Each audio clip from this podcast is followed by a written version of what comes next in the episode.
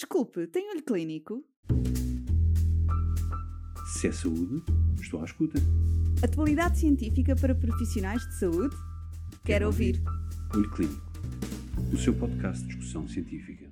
Olá, seja bem-vindo ao quarto episódio do Melanoma Talks. Hoje continuamos na companhia dos especialistas do IPO de Lisboa, o Dr. Hugo Nunes, médico oncologista, e a doutora Cecília Moura, médica dermatologista, numa conversa sobre a importância do tratamento adjuvante do melanoma em estadios precoces e em como este demonstrou diminuir significativamente o risco de recorrência da doença e, consequentemente, aumentar a expectativa de cura.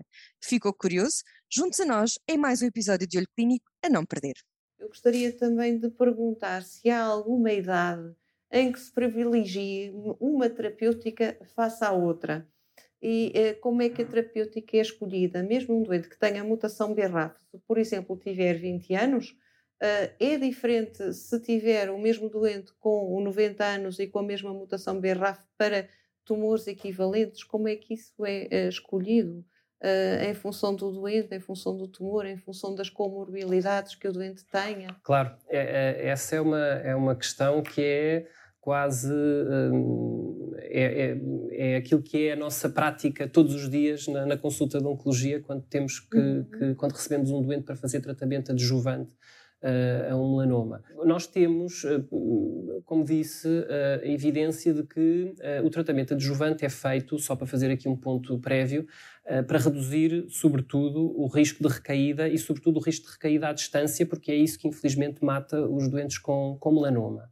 Eh, porque as questões da recaída local já falámos eh, da linfadenectomia, a radioterapia pode ter um papel também, mas quando falamos em tratamento médico adjuvante, estamos a falar de um tratamento que, cujo objetivo é diminuir a taxa de recaída à distância uh, e, com isso, evitar a progressão de doença e mortalidade, e por isso é que têm habitualmente, ou devem ter habitualmente, impacto na, na, na sobrevivência global do, do doente com melanoma.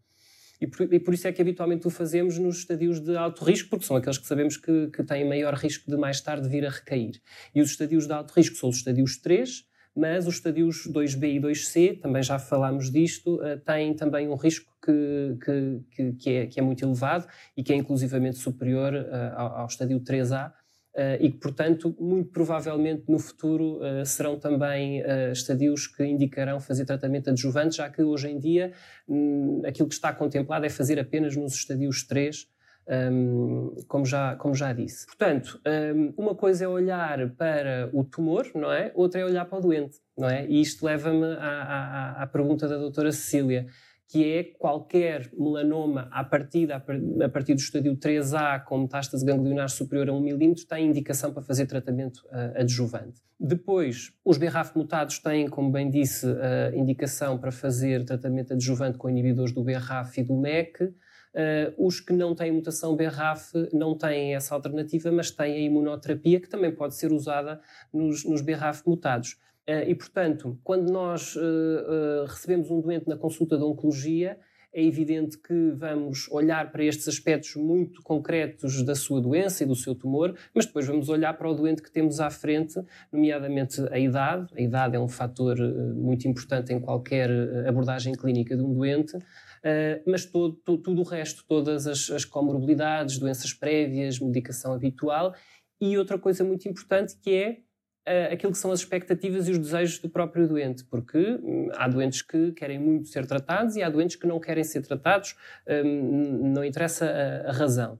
Portanto, quando falamos de tratamento adjuvante, pomos sempre em cima da mesa um, uma outra opção, que é não fazer tratamento, porque nós estamos a falar de tratar doença avançada, que é doença à vista e que até pode estar a tirar a qualidade de vida do doente. Portanto, isso é uma decisão que deve ser sempre partilhada com o doente e inclui não fazer tratamento. Claro que essa não será, à partida, a opção mais frequente. Quando optamos por fazer um tratamento, de facto, um, uh, eh, tendo em conta as opções disponíveis, vamos basear-nos muito nas comorbilidades. E, portanto, talvez uh, fazendo aqui um, um, exercício mais, mais prático, se tivermos um doente com, uh, imaginemos, 35, 40 anos, que uh, aparece na, na, na, consulta multidisciplinar com um melanoma de alto risco, uh, BRAF mutado, por exemplo, este doente na consulta de oncologia nós falamos sobre aquilo que é o seu historial clínico prévio, evidentemente, mas também aquilo que são os dados que nós temos de cada uma das terapêuticas disponíveis para este tratamento. Nomeadamente, no, facto, no, no caso de ser uma doença BRAF mutada, temos uh, hoje em dia uma combinação com um, inibidor do BRAF e MEC, uh, o dabrafenib e o trametinib, e depois temos os anti-PD1s, a imunoterapia uh, com o nivolumab e o pembrolizumab. Portanto, há três ensaios uh, que deram uh, os dados para tratamento adjuvante com cada uma destas alternativas. E este doente, como tem uma doença BRAF mutada, pode fazer as três.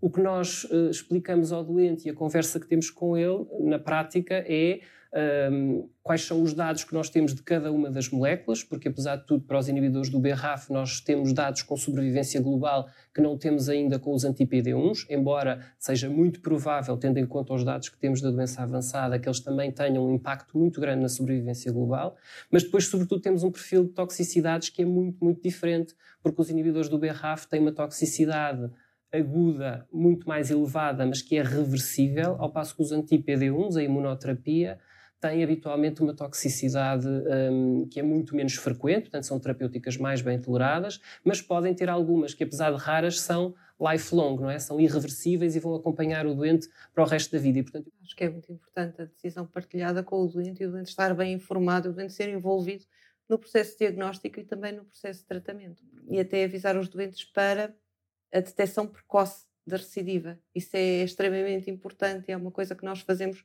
recorrentemente na, na consulta uh, ensinar o doente do que deve procurar. Portanto, como o doente já teve um melanoma, ensinar a palpar o membro ou a área afetada, palpar as cadeias linfáticas. Isso é fundamental também ir ensinando isso ao doente à medida que o doente também vem à consulta e se vai apercebendo do que é que podemos fazer por ele e do que é que é expectável que, que, que possa eh, acontecer e qual, pronto, no fundo tentar evitar a progressão e a recidiva uh, da doença. Claro que sim, claro que sim. E a questão do, do, fazer um tratamento adjuvante, se o doente até já foi operado à sua doença, porque é que eu vou fazer este tratamento se eu fiquei sem doença, não é? A cirurgia tirou-me esta não é? doença, é? não é? Um, as questões da, da, da, toxicidade posta em perspectiva com o benefício clínico é muito importante. Isto nós tentamos, obviamente, explicar sempre aos doentes, porque, de facto, na grande maioria destes ensaios em tratamento adjuvante, o risco de, de, de morte reduz-se em 50%. Portanto, é muito, muito importante uh, em relação também uh, à mortalidade que está associada habitualmente a estes, a estes tumores. Eh, e, portanto, a, a, toxicidade também é sempre uh, um bocadinho o preço a pagar por um benefício clínico que, de facto, é muito importante. Quando, este, quando esta balança se inverte, nomeadamente nas situações em que há já um performance status ou comorbilidades, etc., em que isso faz pender mais para o lado da toxicidade, às vezes, de facto, podemos não fazer tratamento. E fazendo um bocadinho de advogado do diabo, eu vou perguntar uma coisa que os doentes me perguntam. Então eu vou fazer um tratamento adjuvante. Faço durante um ano ou dois e depois, o que acontece se realmente o tratamento não funcionar? O que é que acontece? Posso ser tratado outra vez com a mesma coisa? Muito bem. É, é, pois é, é uma questão. Claro, claro que perguntam, claro que perguntam. O tratamento adjuvante, quer com inibidores do BRAF, quer com imunoterapia, o que está recomendado é fazer durante um ano, de facto.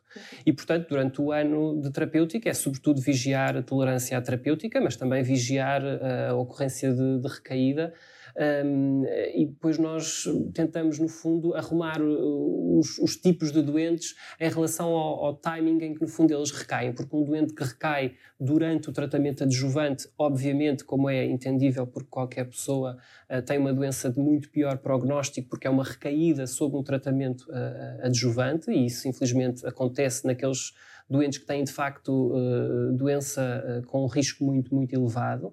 Um, se o doente, apesar de tudo, recai eh, muito tempo depois de ter feito o tratamento adjuvante, e quando eu digo muito tempo, é pelo menos um ano depois do término do seu tratamento uhum. adjuvante, à partida, mas isto é tudo um bocadinho conceitos um pouco clínicos e pouco consubstanciados pouco com, com, a, com, a, com, a, com ciência. Uh, mas uh, é um raciocínio que, apesar de tudo, fazemos sempre muito em oncologia, que é, há uma recaída que é tardia, houve um intervalo livre de recaída muito grande e é lícito fazer um re-challenge, ou seja, tentar utilizar o mesmo fármaco que foi utilizado, nomeadamente, no tratamento um, adjuvante. E depois há aqueles que recaem muito precocemente, que, apesar de tudo, se aproximam mais daqueles que recaem durante a adjuvância, ou seja, é uma doença que é claramente resistente ao tratamento usado na adjuvância e depois aí depende daquele, do tratamento que foi eh, utilizado. A decisão sobre o tratamento a utilizar depois de uma recaída sob adjuvância depende muito destes fatores, da terapêutica prévia, do intervalo livre de, de, de recorrência e também do próprio doente. A conversa é a mesma que na adjuvância, tolerância que teve ao tratamento prévio, o performance status, etc quais são os marcadores, ou há marcadores, ou gostaríamos de ter marcadores que nos permitam saber quais são as pessoas que vão beneficiar efetivamente dos tratamentos adjuvantes Pois é, doutora Cecília, eu gostava de ter essa resposta, mas não temos. Uh, esse é um problema. É. Esse é um problema que, aliás, não é só, uh, não existe só em relação ao melanoma, mas uhum. estamos aqui a falar em melanoma e já existem tantos biomarcadores e tantos fatores de mesmo clínicos conhecidos do melanoma, não conseguimos distinguir e, aliás, é por isso que a indicação hoje em dia, se repararmos, é pelo estadiamento é?